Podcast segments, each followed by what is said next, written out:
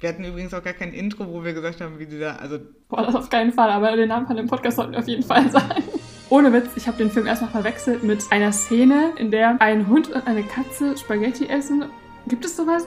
Ich habe den heute noch zweimal Krass. gesehen. Ich weiß original nichts mehr von diesem Film. Ah, okay, das ist die, die mal im Dschungelcamp war, ne? What Nein, the oder? fuck? Nein! Nein, das war ein Scherz. Hallo und herzlich willkommen zum Podcast von den billigen Plätzen. Mit der herrlichen Helena mir gegenüber, wenn wir mal mit einer Alliteration starten wollen. Und der wunderbaren Jana. Ich schaffe keine Alliter- Alliteration. Und der japsenden Jana. Wie in diesen ähm, Vorsp Vorstellspielen, die man immer im evangelischen Oh. Gemeindezentrum spielen Ja. musste beim Boah, Konfirmationsunterricht. oder Kennenlernspiele, Schlimmste. so. Schlimmste. Hat auch, man hat auch keinen Bock, dann Leute kennenzulernen dadurch. Mm-mm. Also meistens lernt man Leute nur kennen, weil äh, man neben jemandem sitzt, der gesagt, boah, ist das nicht, also ist das nicht scheiße? Und man sagt so, ja, finde ich auch voll scheiße. Und dann geht man heimlich rauchen hinter der Kirche. Genau. Prost! Prost! An diesem wunderschönen die ganz- Sonntag. Achso. Was sagtest du? Ähm, ich wollte gerade, also ich stehe heute so ein klein bisschen neben mir, jetzt nicht so sonderlich, aber ich wollte gerade tatsächlich meine Bierflasche in den Computer hauen, um mit dir anzustoßen. Gut, dass ich das nicht gemacht habe. Du, da bin ich auch froh, sonst wäre die Aufnahme sehr kurz geworden. ja, und wir sind fertig, alles klar, wir haben zum Kasten. Bist du fit heute?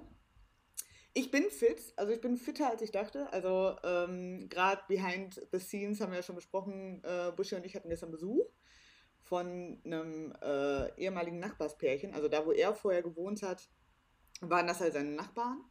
Und äh, ich habe hier gestern, ich war einkaufen, ich kam mir vor wie bei den Vorbereitungen für das perfekte Dinner.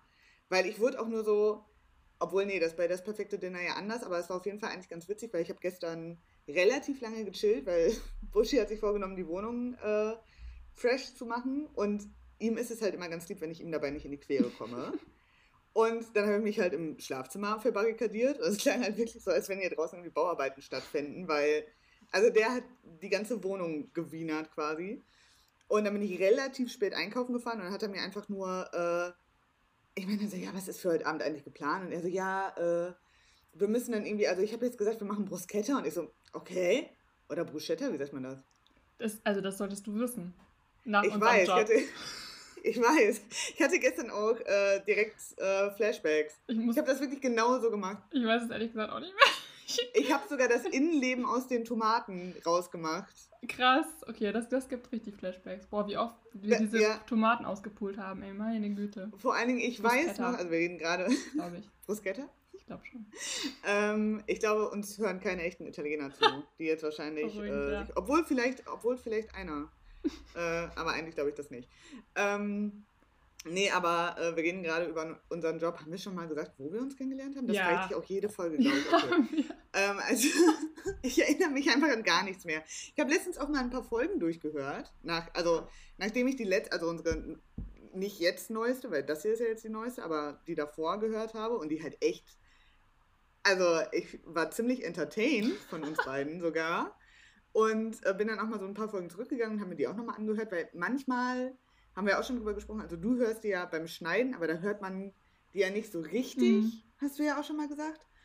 Und ich bin halt manchmal so, wenn ich mich dann erwische, worüber ich so alles geredet habe und halt gar nicht drüber nachgedacht habe, worüber ich so rede, denke ich halt so, musst du nicht unbedingt nochmal hören. Ist okay. Kann, können ja andere Leute hören, aber musst du ja nicht vielleicht unbedingt. Ja. Und dann habe ich aber doch mal ein paar Folgen zurückgehört und äh, weiß schon gar nicht mehr, wo ich hin wollte. Was wollte ich? Ach so. Ja, genau. Nach dem Motto, dass ich nie weiß, was äh, ich erzähle eigentlich. Ja, und da habe ich auch gedacht, ach krass, darüber haben wir geredet. Ach, das habe ich erzählt. Das war irgendwie so ganz nice.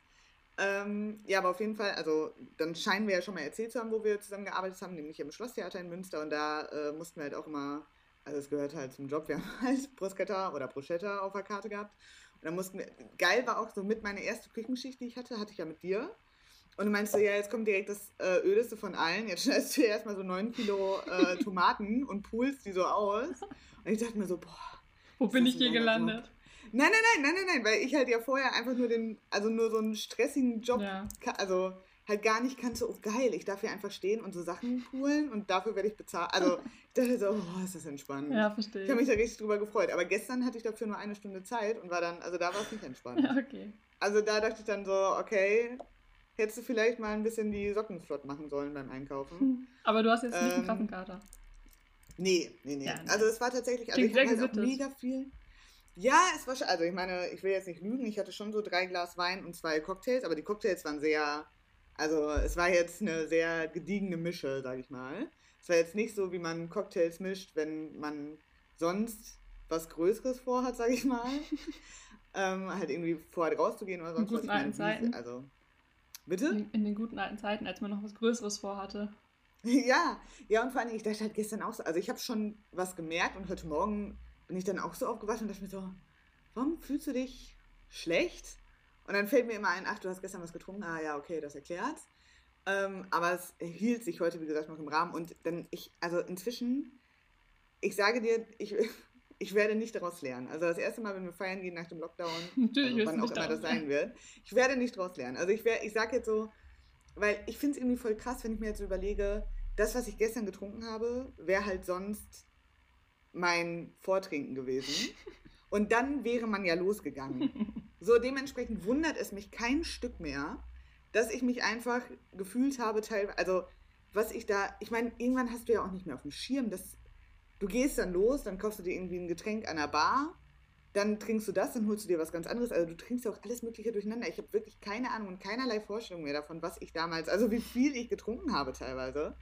Ja, und äh, deswegen hatte ich halt auch schon einige Kater in meinem Leben, wo ich heute von sage, wenn ich so, also wenn ich das nächste Mal so aufwache, Helena, werde ich ganz genau wieder wissen, warum, warum es vielleicht für mich doch ganz gut war, jetzt einfach mal über ein Jahr nicht feiern gehen zu können. Weil ganz ehrlich, mein Körper hat sich wahrscheinlich gedacht, Alter, bestes Leben. Endlich bleibt die Alte mit dem Arsch zu Hause. ja, ich weiß nicht. Bei mir ist es irgendwie so, das Wetter spiegelt total gut mein Innenleben wieder. Es ist gerade so richtig, obwohl wir noch März haben, Aprilwetter. Also Stimmt. ich finde von, von Hagel, von Windböen, stürmischer Stimmt. Regen, plötzlich wieder ja. strahlender Sonnenschein. Ja. Es geht wirklich gerade minütlich hin und her. Ähm, was nicht so sehr darauf bezogen ist, dass ich irgendwie Stimmungsschwankungen habe, sondern dass einfach sehr viele, sehr viel in meinem Kopf mm. los ist und sehr viel in meiner Gefühlswelt los ist und ganz viel Verschiedenes. Das ist wirklich, ja. aber irgendwie auch interessant. Also so wird es nicht langweilig.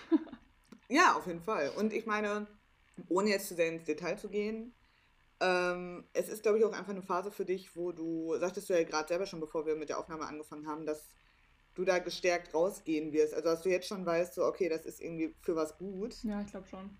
Hoffe ich zumindest. Nee, aber so das, was ich jetzt gehört habe, kann ich mir, also ich kann mir definitiv vorstellen, dass du da gestärkt rausgehst. Und das ist, glaube ich, auch somit das Wertvollste, dass du dir bewusst machen kannst in so einer Phase. Ja, ja. Ja, irgendwie. ja. Also, doch, nimm so einen Schluck Bier, ja. Ich, nee, ich, also ich will da total dran glauben und glaube da irgendwie auch dran. Bin aber auch immer eher so von der Sorte drüber nachdenken, was kann schiefgehen und so. Und da will ich noch bewusst ein bisschen mehr von wegkommen mm. und irgendwie, ja. ja. weniger sich immer darüber Gedanken machen, was kann schiefgehen, sondern einfach auch mal sich trauen und machen und ja, ähm, ah, ja so, so Umbruchphasen sind irgendwie mm.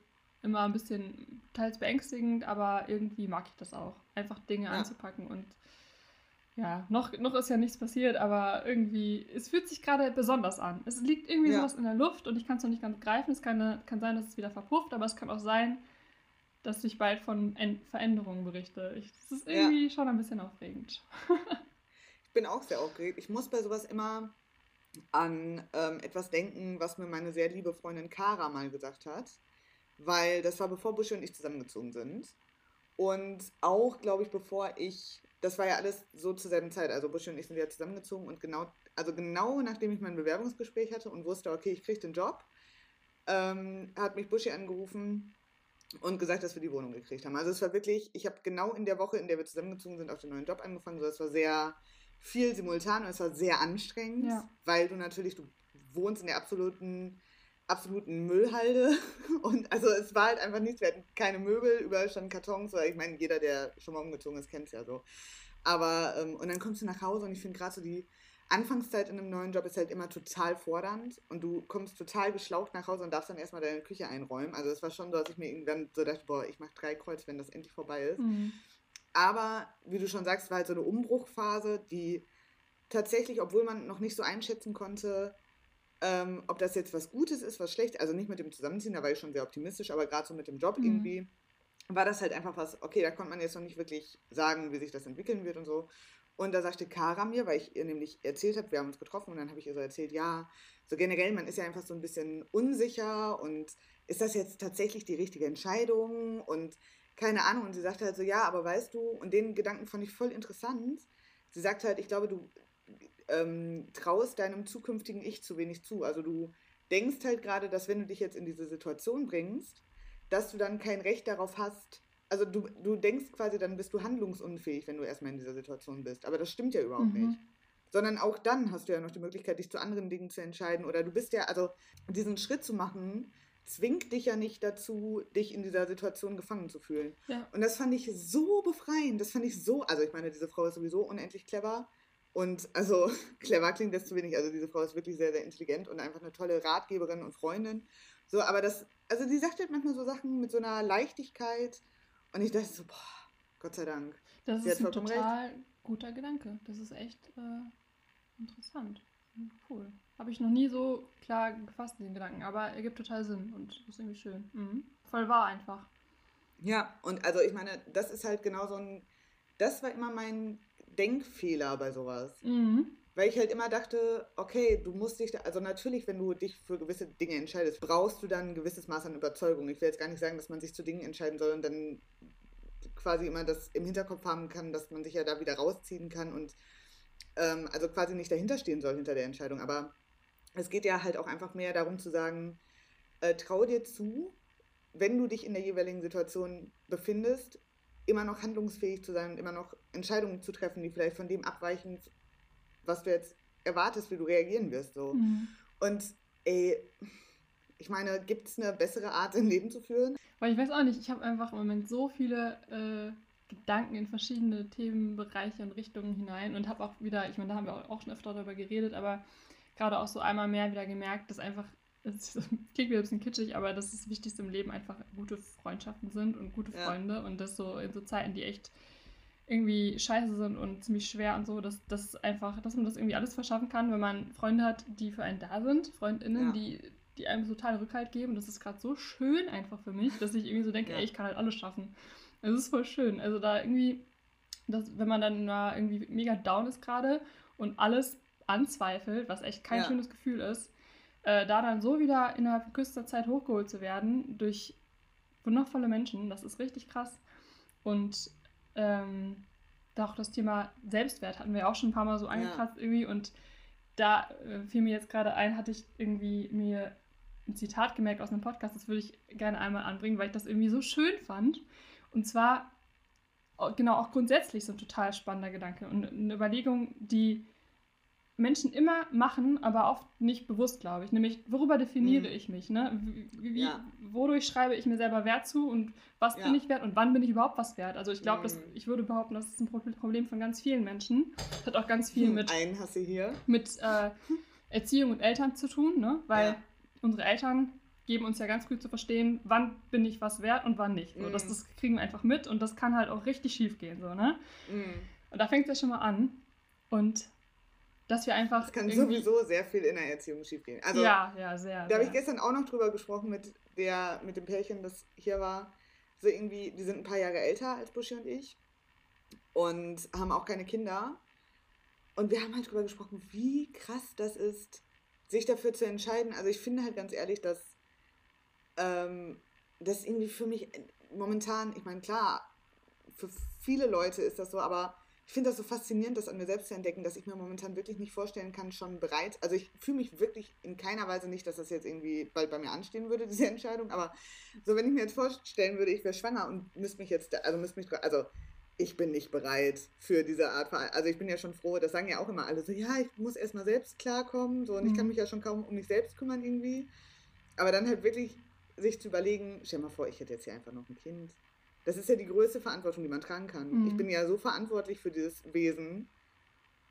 Aber ich wie, das irgendwie, wie kamst du da jetzt drauf von, von dem Selbstwert? Von wegen, dass in einer Be äh, Beziehung und Erziehung, also Beziehung auch, aber eher Erziehung, dass so viel schief gehen kann. Also, Ach so, ich glaube, so, ich würde mein ja, Kind auf Arten mhm. traumatisieren. Mhm. Die, also natürlich nicht willentlich, aber ich glaube, also, die, also wenn ich jetzt ein Kind bekäme, hätte das auch einiges aufzuarbeiten in seinen 20ern. Dann ah, wäre das auch sehr, vielen Dank, Mama. ich sag auch so, ja, mh, mm, ja ich verstehe, sorry for that. Ja, genau, also da kann halt das schon mal irgendwie losgehen und dann ist es ja einfach durch unsere durch und durch kapitalistisch geprägte Gesellschaft so, dass ja. wir uns ganz oh, oft ja. der Selbstwert einfach über Status und über mhm. Job, über von mir aus gut funktionierende Beziehungen, all sowas, ähm, ne, mhm. den Selbstwert zuschreiben oder eben nicht zuschreiben. So, und das ist ja. unheimlich problematisch. Und das ist so erstrebenswert, glaube ich, wäre für alle, mehr zu verstehen, dass das alles nicht ja. das ist, was am Ende es ausmacht. Und das Bild, worauf ich hinaus wollte, ähm, aus dem Podcast, ich kann das ja einfach mal sagen, der Podcast heißt Betreutes Fühlen. Und da geht es immer um so psychologische Themen und das ist irgendwie meistens echt ganz interessant. Und äh, da war eben das Bild von einem Geldschein, von mir aus 50-Euro-Schein, der halt 50 Euro wert ist. Und mhm. Wenn man ihn jetzt aber zerknüllt und auf den Boden wirft, in Dreck wirft, in eine Pfütze nach drauf tritt, ja. wieder aufhebt, so, dann sieht das zwar äußerlich anders aus, aber er ist immer noch ganz genauso viel wert wie vorher. Ja. Und das fand ich irgendwie ein sehr anschauliches, gutes Bild dafür, dass, ne, wenn wir irgendwie so durch echt Scheiße erleben und uns total kaputt fühlen, der Wert ist, der wird dadurch gar nicht beeinträchtigt. Ja. So, es kommt, ja. und, und, was uns ausmacht, ist was ganz anderes. So, ne? Und äh, ja, ich will jetzt gar nicht wieder so kitschig werden, aber irgendwie spüre ich das im Moment so krass und verstehe ja. das irgendwie immer mehr, habe ich das Gefühl, worauf es halt wirklich ankommt und dass das halt auch ist, was so gute Freundschaften so ausmacht, dass man das in dem anderen sieht ne? und so wertschätzt ja. aneinander. Das ist total, total schön. Ja. Ich glaube auch, ähm, also zum einen, ich finde überhaupt nicht kitschig, dass du das sagst. Gar nicht, mhm. weil es so ein Thema ist, äh, das ist für uns alle so, so, so wichtig. Und gerade für mich, äh, ich meine, da haben wir auch vor der Aufnahme schon drüber gesprochen, ähm, ich war immer ein selbstbewusster Mensch eigentlich. Also ich habe so dieses, so, ich glaube, niemand hätte, ich war nie schüchtern zum Beispiel. Ich wirkte, glaube ich, immer relativ selbstbewusst. Was ich aber gemerkt habe und was ich erstmal verstehen musste, dass es nicht dasselbe ist, also ich hatte immer ein sehr niedriges Selbstwertgefühl. Mhm. So, und das hat nicht primär was mit meinen Eltern zu tun, sondern halt eher damit, dass ich als Kind, äh, also als Kind war ich, glaube ich, relativ smart unterwegs. Also ich war so eins, ich habe schnell lesen gelernt, bla bla. Mathe war ich immer schlecht. So, also es gab auch Dinge, wo ich gemerkt habe, okay, ich bin nicht in allem gut, aber halt so, ich habe halt schnell gelernt, so wenn du in Dingen gut bist, da, also ich dachte, dass da diese Verbindung, also ich habe als Kind diese Verbindung hergestellt, wenn du in Dingen gut bist, dann bist du wertvoll. So habe ich, also ja. das klingt jetzt so, als hätte ich das mal irgendwie professionell aufgearbeitet, habe ich nicht. Ich habe das einfach mir beim Weinen in meiner Dusche überlegt. Ich kann also ganz falsch liegen, aber zumindest ist das für mich. Nee, das also es ist, ist schon ne? sehr einleuchtend, ja. ja. Und ähm, das ist halt etwas, ähm, wo ich jetzt, glaube ich, stundenlang drüber reden könnte, das aber auch niemandem eigentlich antun will. Aber letzten Endes, wir versuchen alle so ein Ideal zu erreichen, in welcher Form auch immer. Also mhm. Also das Ideal, das unsere Gesellschaft als erstrebenswert vorgibt. Und ich denke, so befreiend, äh, also so befreiend wie nichts anderes auf der Welt ist, zu verstehen, dieses Ideal ist keine Regel und auch ansonsten gibt es eigentlich keine Regeln. Ja. Es gibt kein Reg keine Regeln, wie du, was du mit, dein, ja. mit der Zeit, also mit deiner Zeit auf diesem Planeten anfangen musst. Es gibt kein richtig und, und kannst, kein falsch. Genau, so, also na klar, also, also Morden, ja, Vergewaltigen, so, ne? Und sowas abgesehen, also, ja.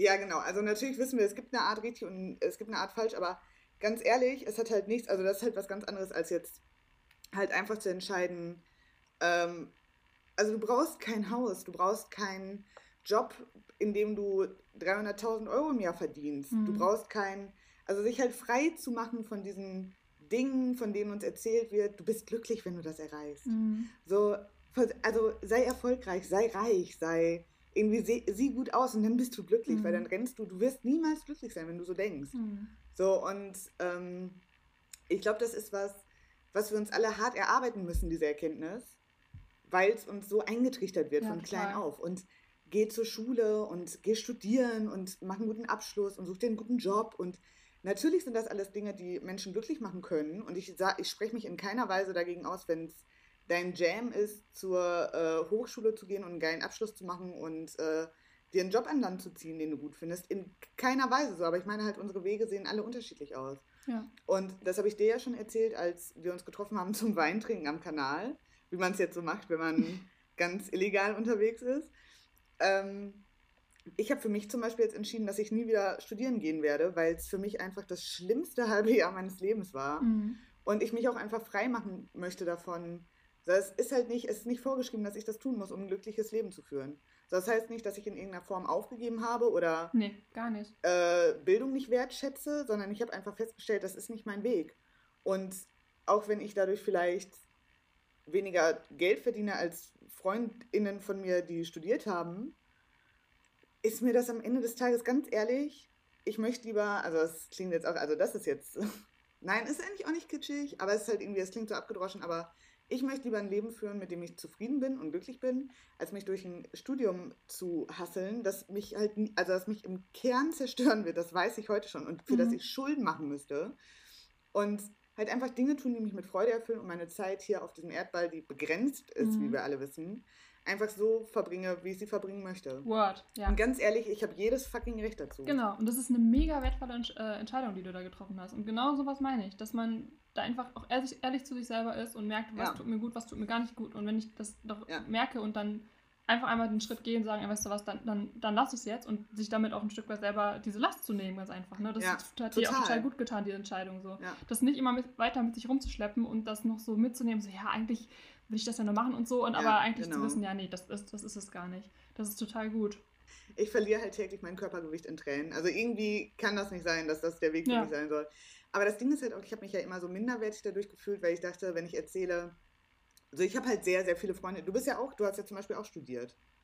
So, und für mich war das halt immer, wenn ich mich dann unterhalte und dann, nein, ich habe nur eine Ausbildung, ähm, dass Leute vielleicht denken, ich bin nicht so intelligent. Mhm. War immer so meine Schlussfolgerung. Und klar, dass du den Gedanken hast, ist auch nachvollziehbar durch, durch das, wie wir in der Gesellschaft geprägt werden.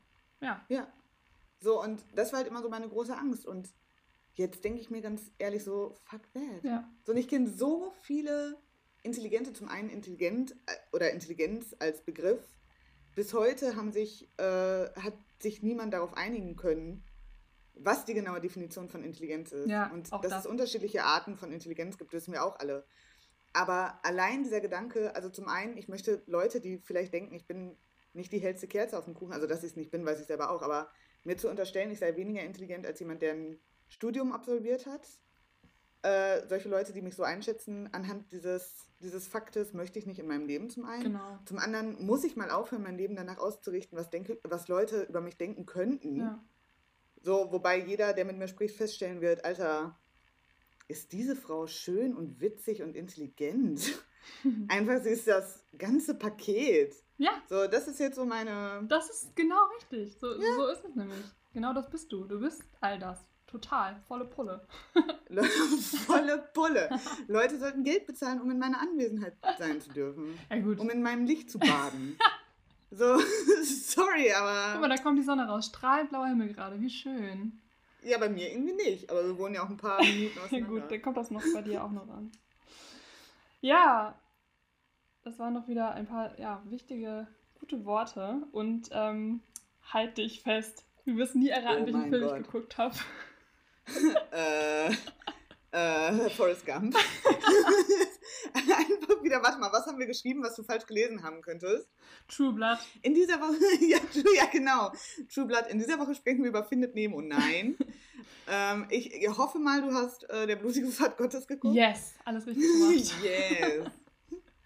Wobei ich irgendwie dachte, ich weiß gar nicht wieso, aber bevor ich den geguckt habe, dachte ich irgendwie, das sei sowas. Und also ich dachte, es geht in die Richtung die purpurnen Flüsse.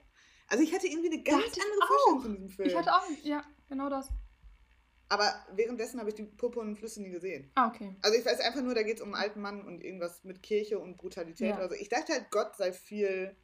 Gott ist in dem Film gar nicht so prominent, wie man bei dem Titel denken könnte, oder meine ich das nur? Also ich hatte das Gefühl, Gott spielt halt so klar, der ist irgendwie die Motivation für die zwei Hauptprotagonisten, ja. aber also ich dachte halt, es ist viel mehr so. Ich hatte mehr Szenen in Kirchen und so ein Bullshit, also noch mehr, als es da jetzt gab. Ja, ich finde schon, dass es ja, wie du sagst, also dadurch, dass es halt die Motivation ist und dass jedes Mal, wenn die da irgendwie Leute ermorden, die danach noch ihre, ihr Gebet sprechen, das ist schon irgendwie das präsent. Stimmt. Aber also erstmal, du hattest ja letztes Mal schon gesagt, dass dir der Film gut gefallen hat, richtig? Mhm. Und ich war wirklich sehr gespannt, weil auch ein Kumpel zu mir meinte, ja, also er findet ihn richtig gut, aber er ist sich ja. nicht sicher, ob der mir auch gefallen wird. So könnte auch gut sein, dass nicht so irgendwie. Und ich fand den aber richtig gut. Also mir hat er auch echt gut gefallen. Ja? Also hat schon irgendwie Bock gemacht. Ähm, cool. Ich stehe auch einfach auf so Gangster-Filme, wenn es dann irgendwie noch so um Mafia und, und irgendwelche schrägen Charak ja. schräge Charaktere noch. Ja. Ich fand es auch schön in dem Film, so ein bisschen dieser Kontrast äh, zwischen auf der einen Seite dieser kaltblütigen Art und Weise, wie die halt ähm, reihenweise Leute umlegen, die beiden. Ja. Äh, dann später ja mit, dem, mit Rocco zusammen, dann zu dritt. Und auf der anderen Seite dieser rührenden, ähm, liebevollen Freundschaft. Also gut, die beiden sind mm, Brüder, aber auch total. Rocco gegenüber. Weißt du, ich finde, das ja. ist ein sehr krasser Kontrast, der, der, irgendwie ein bisschen erfrischend war auf eine Art, weil ja. ich finde, das haben ganz oft so Gangsterfilme nicht. Da ist dann alles nur abgebrüht und kalt. So. Eigentlich weißt du, was ich gerade dachte, was ziemlich professionell von uns war. Wir hatten eigentlich eine perfekte, nicht Überleitung, weil die haben wir nicht genutzt, aber wir haben das Thema gerade, also wir gehen jetzt quasi nochmal auf ein Thema zurück, was wir gerade schon hatten, nämlich richtig und falsch. Weil das ist ja eigentlich ja. so dieses grundlegende, die grundlegende Frage des Films. Stimmt. Also dass man ähm, vorm, also vielleicht um das kurz abzureißen, also die Hauptprotagonisten ähm, gespielt von Norman Reedus, dem Typen bekannt aus äh, ähm, dem, der Zombie-Serie, The Walking Dead. Ah, okay. Ich zeige die ganze Zeit mit dem Finger auf dich, als wenn ich dir irgendwas damit beweisen wollte. Ähm, und hier Dingensbummens, von dem ich vorher noch nie was gehört hatte, ich meine es nicht böse. Äh, hier Sean, Sean Patrick Flannery. Ähm, die beiden sind äh, gläubig, also sehr gläubig sind, äh, das ganze Spiel, glaube ich, wo spielt denn das nochmal? In, äh, spielt das in den USA? Es ist eine kanadisch-amerikanische Produktion. Boston, warte mal, Boston? Boston, doch, ich glaube ne? Boston, ja. ja. Und die beiden kommen aber, glaube ich, aus ähm, Irland oder so? Ja, genau, aus Iren.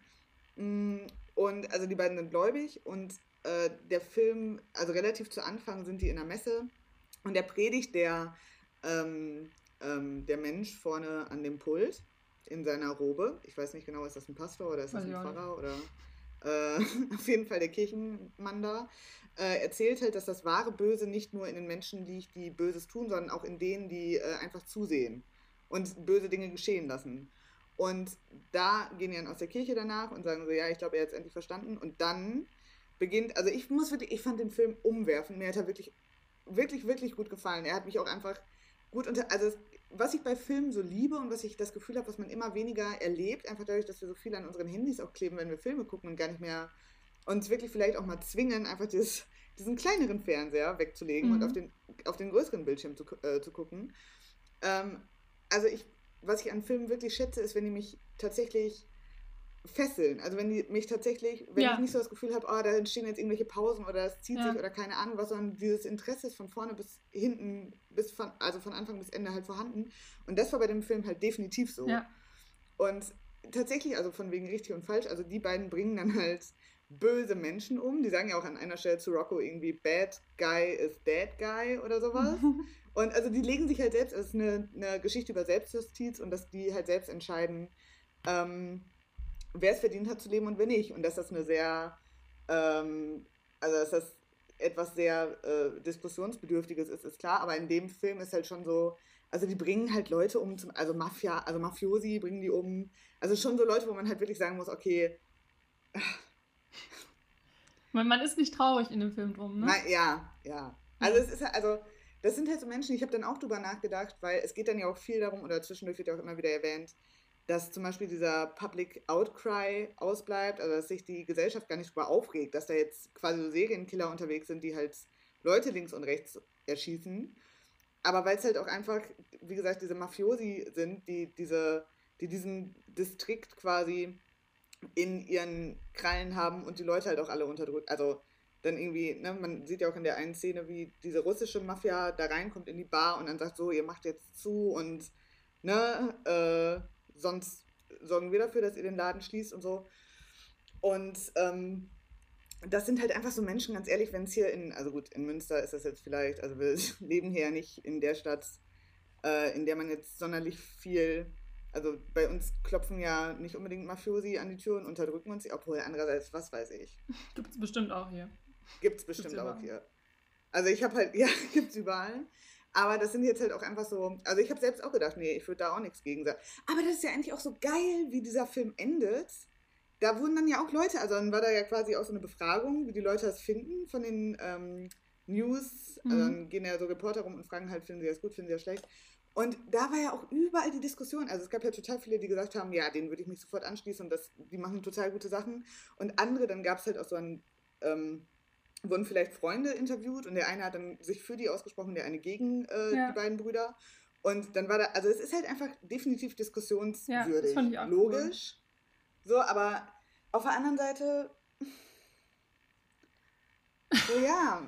Du bist schon eher pro, oder was? Ich bin eher schon pro. also, ja, weil das sind halt Leute, das habe ich halt auch gedacht, überleg mal. Ähm, ich finde, es ist was anderes.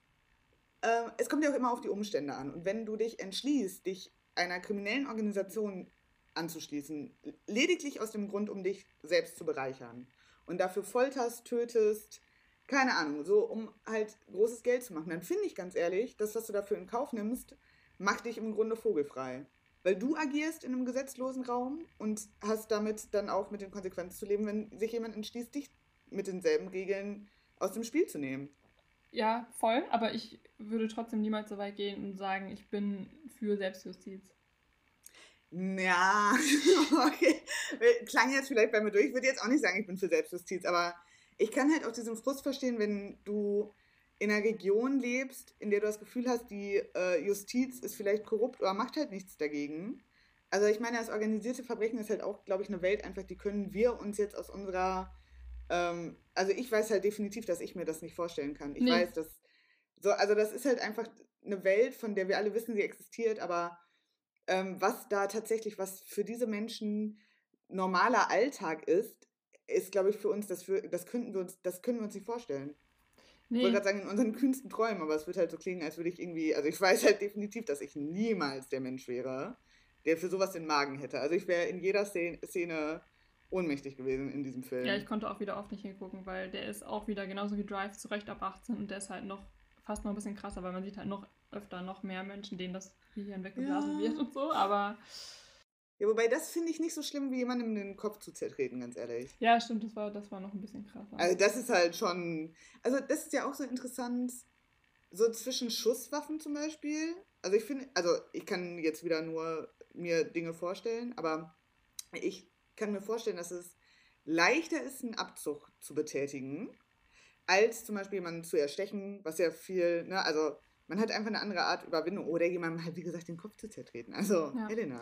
Aber zum Thema Selbstjustiz äh, wollte ich jetzt gerade noch sagen, dass irgendwie auch immer so eine Sache ist, so, ja, in der Theorie kann man natürlich immer schön äußern, wofür man ist, wogegen man ist und so. Ja, Aber genau stimmt. wie du sagst, das ist halt immer noch was anderes, wenn du in einem bestimmten Milieu aufgewachsen bist, ja. dich darin befindest, da guckst du da automatisch anders drauf. Also ich bin ja. nicht so verblendet zu denken, ich könnte jetzt, ne, also da, da wirklich in dem Sinne drüber urteilen oder das in irgendeiner mhm. Form nachvollziehen. Genauso wie ich jetzt gerade daran denken musste, ja, toll, ich kann jetzt noch so oft sagen, ich bin komplett gegen Selbstjustiz. Aber wenn, jetzt mal angenommen, ne, irgendwie jemand einem meiner liebsten und wichtigsten Menschen mhm. auf grausame Art und Weise was antun würde, ja. dann kann ich aber auch für gar nichts garantieren. Ja. Ich habe auch schon mal in irgendeiner Folge gesagt, so, ich würde dann jemand, wenn das passieren würde, würde ich jemanden umbringen. Ja. Äh, das Ding ist halt, also vielleicht wäre ich bereit dazu. Ich weiß halt, ich würde es nicht können. Also nicht im Sinne von, ich würde es nicht versuchen, sondern ich bin halt, also ich habe letztens ein Homeworkout-Video gemacht, Helena.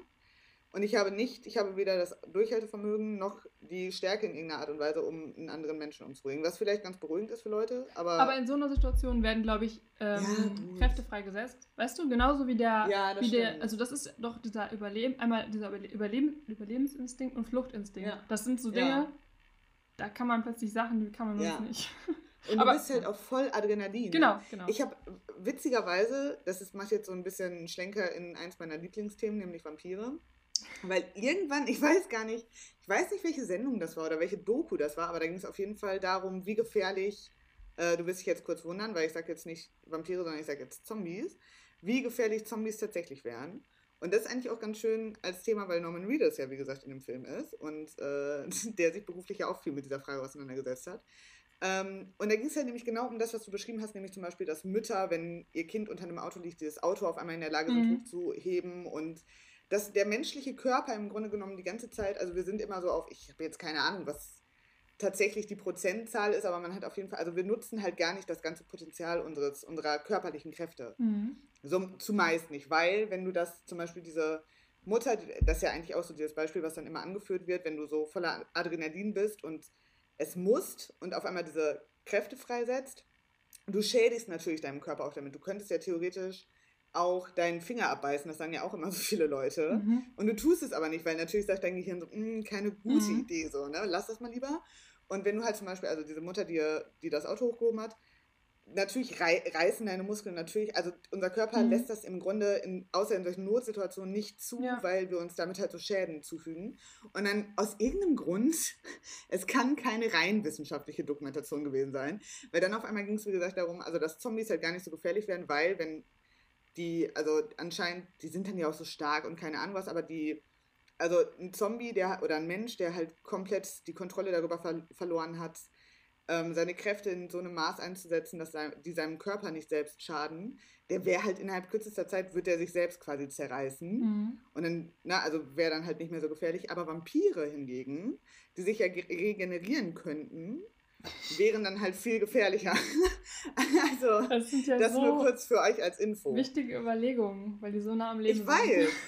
Ich weiß. ich weiß, ich habe zu Hause so ein, äh, an der Wand habe ich so Bilder von Vampiren und mit so roten, äh, ähm, mit so rotem Stift habe ich alles verbunden und da hingen so alte Pergamentblätter. Wir müssen. Und ich habe so ein Pentagramm auf dem Boden. Wir müssen irgendwann nochmal über 15 Mal Küche reden. Es führt kein Weg daran ja. vorbei. Jana. Es führt wirklich keinen Weg daran vorbei. Allein Wobei ich auch wieder. Ja, sorry. Nee? Ja.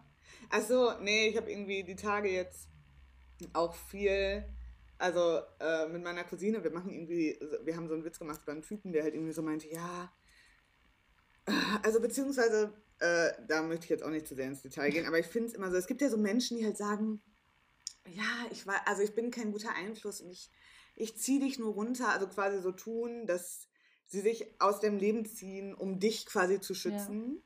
Wo ich halt immer denke, oh, wie aufopfern und wie tapfer. Du bist einfach so ein toller Mensch. ähm, und da musste ich halt irgendwie, also so dieses selbstmitleidige äh, Jammerlappentum ist ja auch bei Twilight total. Mhm. Also wer die Twilight-Filme kennt und liebt, ich frage mich bis heute, warum die keinen Oscar gekriegt haben, diese Filme. Ähm, Nee, aber da Edward Cullen ist ja auch so ein kleiner Jammerlappen. Und ich finde bis heute so unendlich creepy, das ist ja auch so ein Thema, das wird bei äh, Fünf-Zimmer-Küche ja auch aufgegriffen, dass er mit seiner Jugendliebe quasi zusammenkommt und sie ist dann 89. Und äh, er ist irgendwie keine Ahnung wie alt. Und bei Twilight ist es ja so, er ist einfach an, also im Buch ist er, oder was weiß ich, ich wollte gerade sagen, angeblich, das ist einfach eine fiktive Geschichte. also es beruht nicht auf Fakten, das ist mir vollkommen klar. Aber er ist ähm, ja irgendwie 113 oder so ein Bullshit und sie ist einfach 17. Äh, äh, ekelhaft. Apropos ekelhaft. ekelhaft. Weißt du, was ich auch richtig ekelhaft fand? Die Szene, in der Rocco, äh, als sie in dem Puff sind, ja. Oder wie nennt man das politisch korrekt? Naja. Äh, in dem äh, Bordell? in dem Bordell sind. Und in, da, der, in der Liebeshöhle. Und da diese Typen abknallen in verschiedenen Wichskabinen. Räume. ja, wie nennt man das politisch korrekt? Obwohl ich denke ganz ehrlich, den Part, das können wir gerne Wichskabine nennen, weil. Also es ist halt einfach. Und dann liegt da eine der Frauen tot ja, auf dem oh, Boden. Oh, oh, ja. Ihre Brüste sind entblößt. Ja. Und Rocco Wow. Fasst sie an. Fasst ja. ihre Brüste an, betatscht mm. sie. Es ist so eine eklige Szene. Also spätestens da war er leider bei mir unten durch. Also das ist einfach ja. zu widerlich. Muss ich auch sagen, wir haben ja in der letzten Folge, ähm, als wir wie abgesprochen über Drive geredet haben, ähm, planmäßig, haben wir ja auch schon über den Bechteltest geredet. Ähm, und also da habe ich ja schon angekündigt, dass äh, der blutige Pfad Gottes den halt definitiv auch nicht besteht. Und ganz ehrlich, ich glaube, in diesem gesamten Film sind ja insgesamt drei Frauen, wenn man jene mitzählt, die man wirklich nur anhand ihrer Brüste sieht, glaube ich. Ähm, das sind wirklich, also ich glaube, da sind zwei, also einmal Roccos Freundin und ihre Freundin. Genau, die beiden und am Anfang ist ja. noch einmal die neue Kollegin. Das war's, glaube ich. Die neue Kollegin? Wessen Kollegin? In der Metzgerei. Ach ja, ach ja, oh, die ist auch relativ Und das bekannt. Ist eine Feministin. Schon mal gesehen. Immerhin. Ah ja, guck mal. Also, die sagt doch dann irgendwie sowas wie ja, ja. mit dem ähm, Rule of the Thumb. Irgendwie. Ja, genau. Also Daumenregel ist halt ein antifeministischer Ausdruck, ja. weil äh, dass die Regel war, dass man Ungehörige oder halt sich, also dass man Frauen irgendwie schlagen durfte mit äh, Stöcken, die so dick sind wie ein Daumen. Das war halt, daher kommt dieser Ausdruck mhm. Daumenregel, glaube ich, tatsächlich, ne? Mhm. Muss ich mir auch mal abgewöhnen, dass die ist. Aber warte mal ganz kurz, das kommt mir gerade komisch vor. Sagt oder? man Daumenregel? Das ist doch nicht das Wort, oder?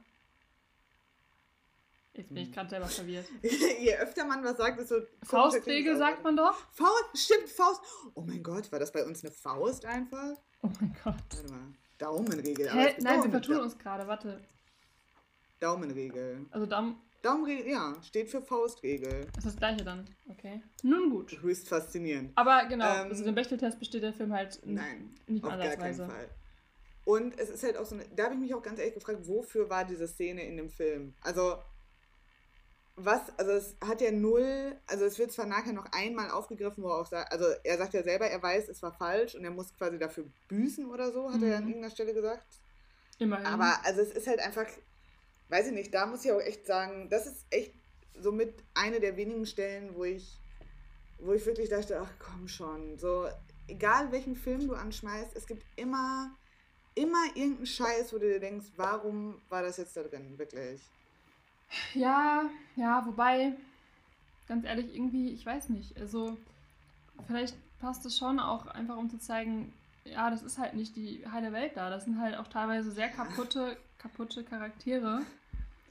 Rocco ist, also Rocco ist wirklich, der, der kann ja keinen Satz auch nur geradeaus ganz ruhig mal reden. Der ist die ganze Zeit nur ja. hysterisch am cholerisch rumschreien und immer voll drüber und gut, von, von, Drogenkonsum sehen wir jetzt nichts, aber ist jetzt auch nicht komplett, komplett abwegig. Mm, ja. Also der kommt schon, kann man glaube ich so sagen, nicht richtig auf sein Leben klar.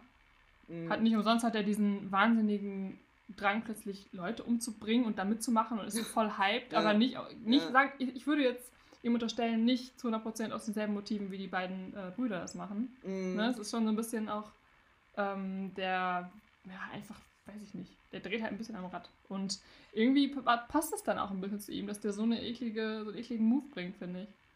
Ja, aber dass das passt, ich meine, okay, an einer anderen Stelle erschießen die halt eine Katze aus Versehen. Also es war halt zwar keine Absicht, aber so klar, man kann sagen, vielleicht ist das da drin, um in irgendeiner Art und Weise das nochmal zu unterstreichen, aber auf der anderen Seite ist das passiert, dass während die gerade sowieso einen Typen erschießen und ziemlich deutlich zeigen, was, also was für eine Einstellung sie zu Gewalt und solchen. Also ich finde halt, das unterschreibt diese Handlung ist, also ich habe tatsächlich das Gefühl, das ist einfach nur eine Quotentitte.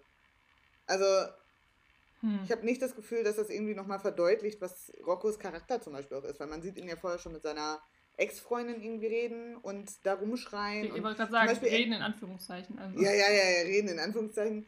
Also über die redet er ja eigentlich auch nur schlecht. Ja. Und ihre Freundin, die genau, also die einfach, also eine schlanke Frau ist, ja, und er nennt sie, ja, du fette Kuh und keine Ahnung ja. was.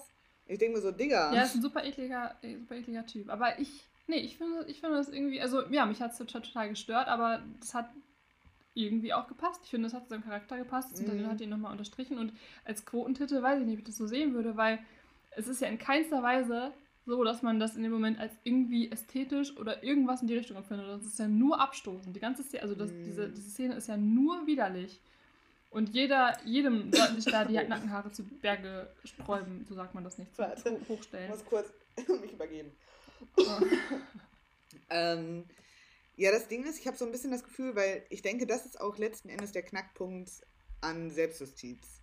Dass nämlich, ähm, selbst wenn, also egal welcher Mensch, das ist ja wie bei Sekten zum Beispiel auch, also oder bei, bei jeder Splitter- ähm, auf irgendeine Art und Weise. Dass man halt, also es fängt ja meistens mit ganz, ähm, mit ganz edlen Zielen an. So, und irgendwann kommt es halt zu dem Punkt, und das bei Selbstjustiz ja eben dieses Gefährliche, dass diese Willkür, die darin, die logischerweise die Grundlage für Selbstjustiz ja. äh, darstellt, dass die irgendwann zum Problem ja. wird. Und ich denke, also was ich mir somit als einzigen Grund vorstellen könnte, dass, also, dass man halt begreift, so am Anfang finde ich, ist man sehr auf der Seite der Brüder ja. und auf der Seite von dem, was sie tun. Äh, und je weiter der Film fortschreitet, merkt man halt, dass es immer willkürlicher wird und es immer, ähm, also dass auch die Leute, auf deren Seite du in Anführungszeichen am Anfang des Films noch relativ klar standest, dass die natürlich auch fehlerhaft, also halt ne, nicht, also nicht so perfekt sind, dass sie sich ein Urteil darüber erlauben dürften, wer lebt und wer stirbt. So, und das ist, glaube ich. Also, inwiefern meinst du das jetzt auf die Brüder bezogen? Mhm. Findest du, dass sie sich, dass sie schlampig werden in ihrer Arbeit? Also, wir müssen erstmal festhalten, professionell sind ja. sie von Anfang an nicht. Also sie haben die ganze Zeit oft, also oft finde ich mehr Glück als Verstand, so in ihrem Vorgehen. Das stimmt. Äh, ja. Das ist einfach durch ihre totale Abgebrühtheit und Coolness, glaube ich, das ist ihr großer Vorteil, weißt du? Dass sie sich ja, dass sie irgendwie dann nicht aus der Ruhe gebracht werden, oder? Ja, oder weil sie das Werk Gottes tun. Das ist ja im Grunde so das, was bei ihnen also das ist ja deren Motivation. Deren Motivation ist ja zu sagen so, ähm, wir tun Gottes Werk, indem wir diese Menschen, die sich nicht an Gottes Lehren oder an ne, bla bla bla, so indem wir die beseitigen. Aber zeitgleich, das fand ich zum Beispiel auch so, und da am relativ gegen Ende des Films stürmen sie doch diese eine, ähm, irgendwie ein Gerichtssaal ja. stürmen die, glaube ich doch, ne? Und da ist doch dann auch, dann stehen die da irgendwie so, ist auch eine, also kameraführungstechnisch ziemlich geile Szene so, weil die dann auch also von unten so gefilmt werden und es dreht sich so um sie und sie stehen da mit ihren fetten Knarren, wo ich so denke, hm, nur das Profilbild. Ähm, nein, aber dann rezitieren sie doch quasi auch so einen Teil der zehn Gebote, so du sollst nicht stehlen, du sollst nicht lügen, du sollst nicht töten. So, und genau da ist ja der Knackpunkt. Das, wofür sie die Leute töten, also sie töten die Leute aus dem Grund, dass sie, dass diese nicht töten sollen, unter anderem. Und tun es dann ja selbst. So, und das ist halt dieses Ding mit Selbstjustiz. Ja, ja, klar. Das, das stimmt. Das ist ein Widerspruch in sich, absolut. Aber das ist ein interessanter Punkt, wenn man jetzt unterstellen würde, okay, das klappt bei denen immer so gut, weil sie eben das Werk Gottes tun. Und das soll in dem Film so erzählt werden. So, das ja. ist die Erklärung dafür. Es klappt halt, weil es gibt tatsächlich einen Gott und sie tun sein Werk. Sie arbeiten gegen ja. das Böse auf der Welt. Natürlich, das ist eine, eine interessante Erklärung so, aber ich habe trotzdem nicht gerade noch nicht ganz verstanden, was du meintest mit, sie werden mit der Zeit irgendwie. Es klang so wie, so. sie werden nachlässiger oder, oder es ist nicht mehr nee. so Ups. straight wie am Nein. Anfang oder.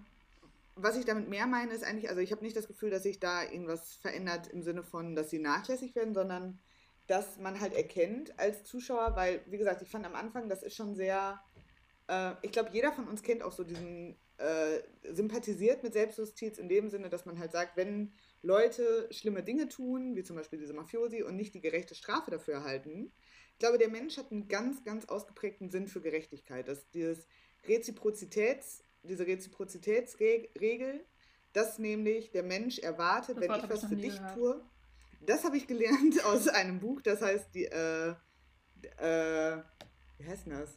Duden. Nein, ähm, das ist irgendwas, die Psychologie des Überzeugens oder so. Aha. Und ich lese das seit, glaube ich, vier Jahren, weil ich es immer anfange. Dann kommen solche schwierigen Wörter und dann mache ich erstmal eine Pause von dreieinhalb Monaten.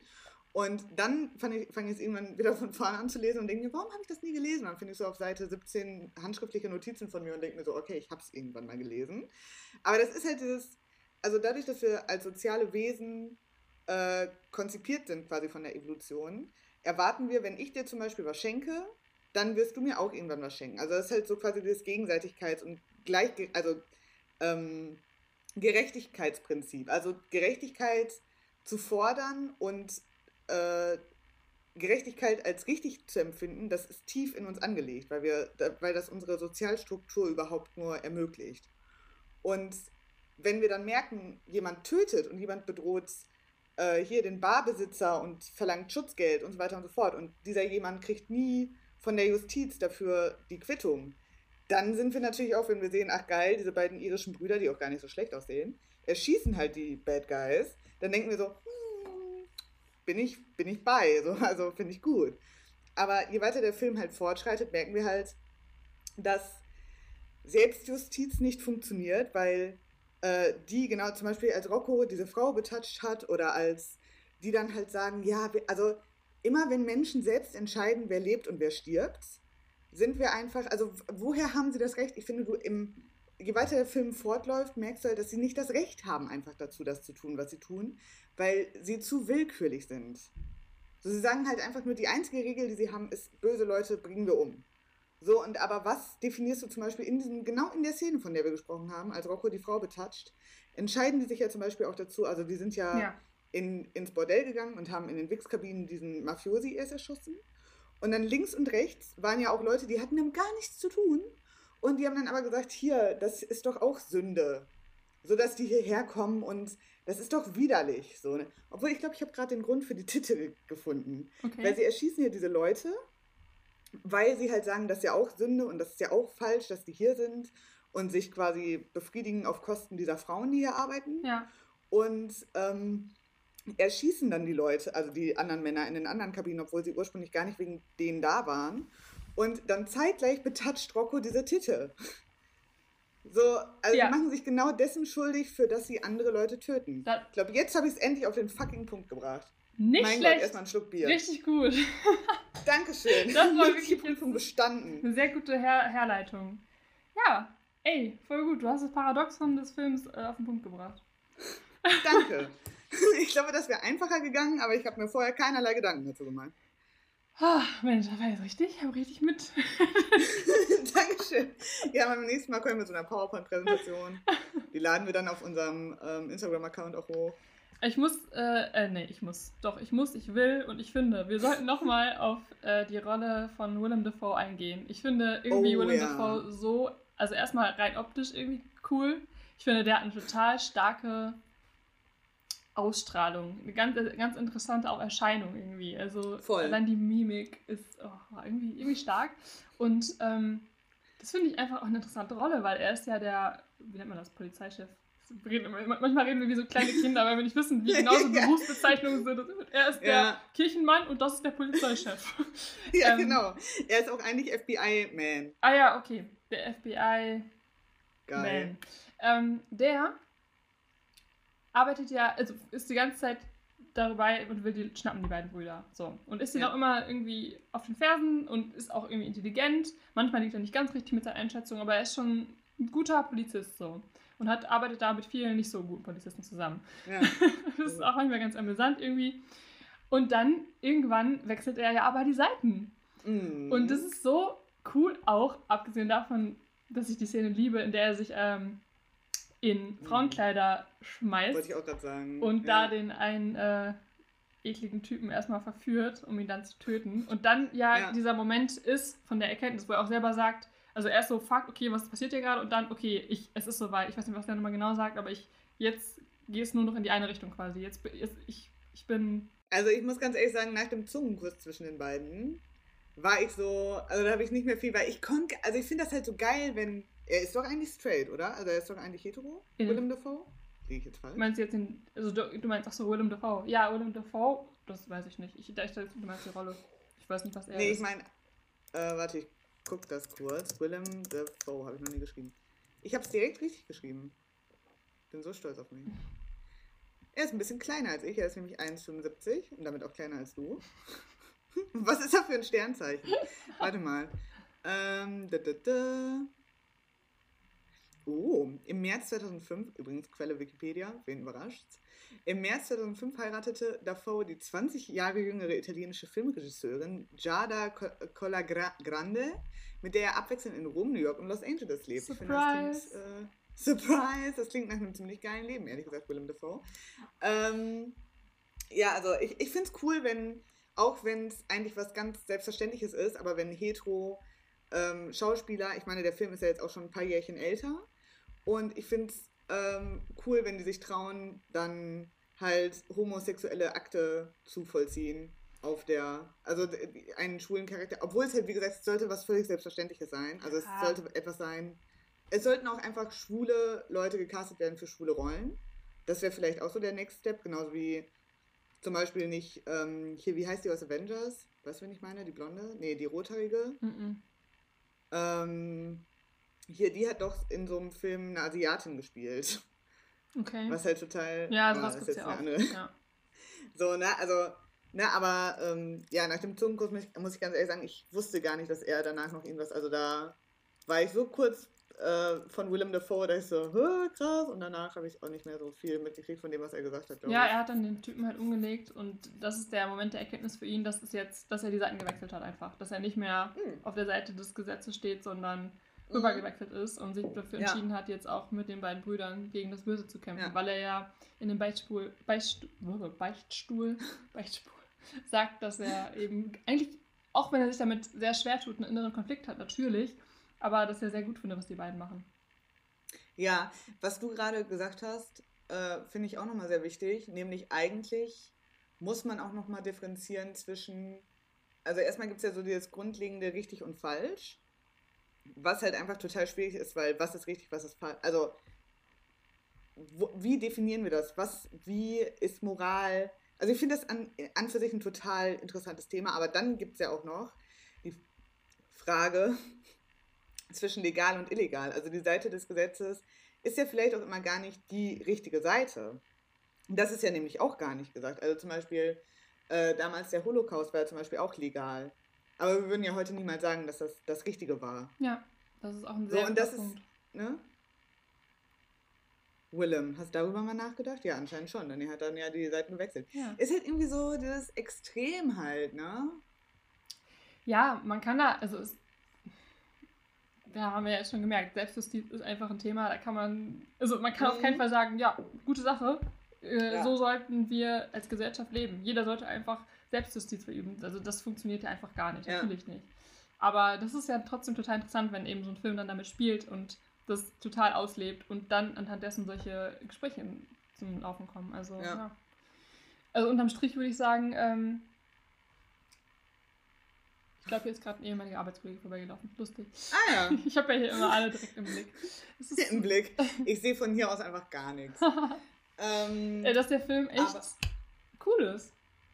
Der Film war wirklich richtig cool. Und was ich total faszinierend fand, als ich, ähm, ich dachte ja jetzt, äh, da wir letzte Woche über Drive geredet haben und ich den Film ja letzte Woche schon geguckt hatte, dachte ich halt, dass äh, ich vielleicht Zeit hätte, mich vorzubereiten.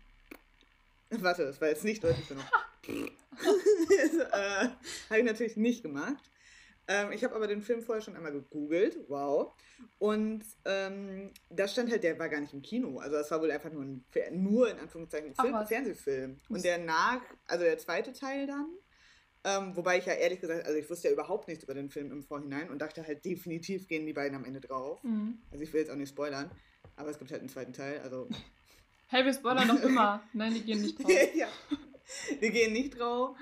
Ähm, aber es passiert noch was anderes, was wir nicht verraten. Also am Ende sind es halt nicht nur zwei. Ach, geht's. Ja, was, das sind jetzt für, was sind das für neue Methoden? Jetzt verraten wir plötzlich Dinge nicht, okay? ja, genau. Boah, ich muss mega Klo. ähm, ich kann mich gar nicht mehr konzentrieren. Bla bla bla. Achso, nee, der zweite kam dann, glaube ich, auch ins Kino, weil der so gut ankam, der Film. Ja. Was mich nicht wundert. Und es ist interessant, weil der erste kam ja eben halt gar nicht gut an. Der hatte keine guten Kritiken und trotzdem ist er ein Klassiker geworden irgendwie. Hattest du was zu sagen?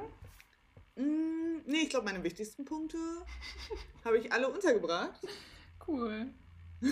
Dann. Beziehungsweise, ja, achso, sorry. Nee, ich würde sagen, dann sind wir ja fertig. Dann sind wir ja fertig. Dann haben wir ja mal wieder 1A Arbeit geleistet. haben den Film professionell zusammengefasst und äh, rezensiert. Sagt man das rezensiert? Ja, ne? Wird wohl sagen, ja. wird, wohl, wird wohl so sein, ne? Wer will mir das Gegenteil beweisen? Von daher, vielen Dank fürs Zuhören, wie immer. Wir können den Film tatsächlich, also ich persönlich kann den Film sehr empfehlen. Ich glaube, du auch, oder? Ja, ich würde ihn auch empfehlen. Ja. Und äh, für jeden, der äh, vielleicht so ein paar prügelnde Iren genauso äh, wenig als störend empfindet auf dem Fernse Fernsehbildschirm wie ich, der äh, wird da seine helle Freude dran haben, würde ich sagen. Ich finde, wir sollten als nächstes mal wieder was mit Liebe, Liebe gucken. Das war jetzt sehr viel mit Gewalt in letzter Zeit. Nee. Ich finde es eigentlich ziemlich geil. Weil, also. auch geil, aber ich find, Liebe ist auch wichtig. Ja, Liebe ist auch wichtig, aber. Ähm, ja, klar ist Liebe wichtig. Letzten Endes ist Liebe so, ne, aber zeitgleich, ich finde es eigentlich mal cool, äh, die wichtigen Fragen des Lebens auch mal anders zu beantworten. Also, viel in so Liebesfilmen ist ja so, ja, folge deinem Herzen, keine Ahnung dies, das. Ja, und so scheiß Plattitüden wollen wir auch nicht mehr, klar. Na, ja, ne, aber ich möchte halt, jetzt in letzter Zeit finde ich sehr cool, wenn die Antwort lautet so... Selbstjustiz? Vielleicht. ja, und der schießt halt Leute. So, ist halt auch Entertainment. Aber wir können ja nochmal schauen, dass wir kommende Woche äh, dann mal einwerfen in unseren DVD-Player, in unseren Videorekorder. Genau. Vielleicht machen wir, also vielleicht gucken wir dann ja auch erneut denselben Film. Das, boah, das wäre krass. Ja, mal schauen. Das wäre krass. Mal schauen. Okay, dann belassen wir es dabei. Es war mir wieder mal eine Freude. Ich wünsche euch eine wundervolle Woche. Ebenso, ebenso. ebenso, äh, ich habe die nicht dir gewünscht, ich habe die unseren Zuhörer gewünscht. Aber du, ja, okay. du passt trotzdem.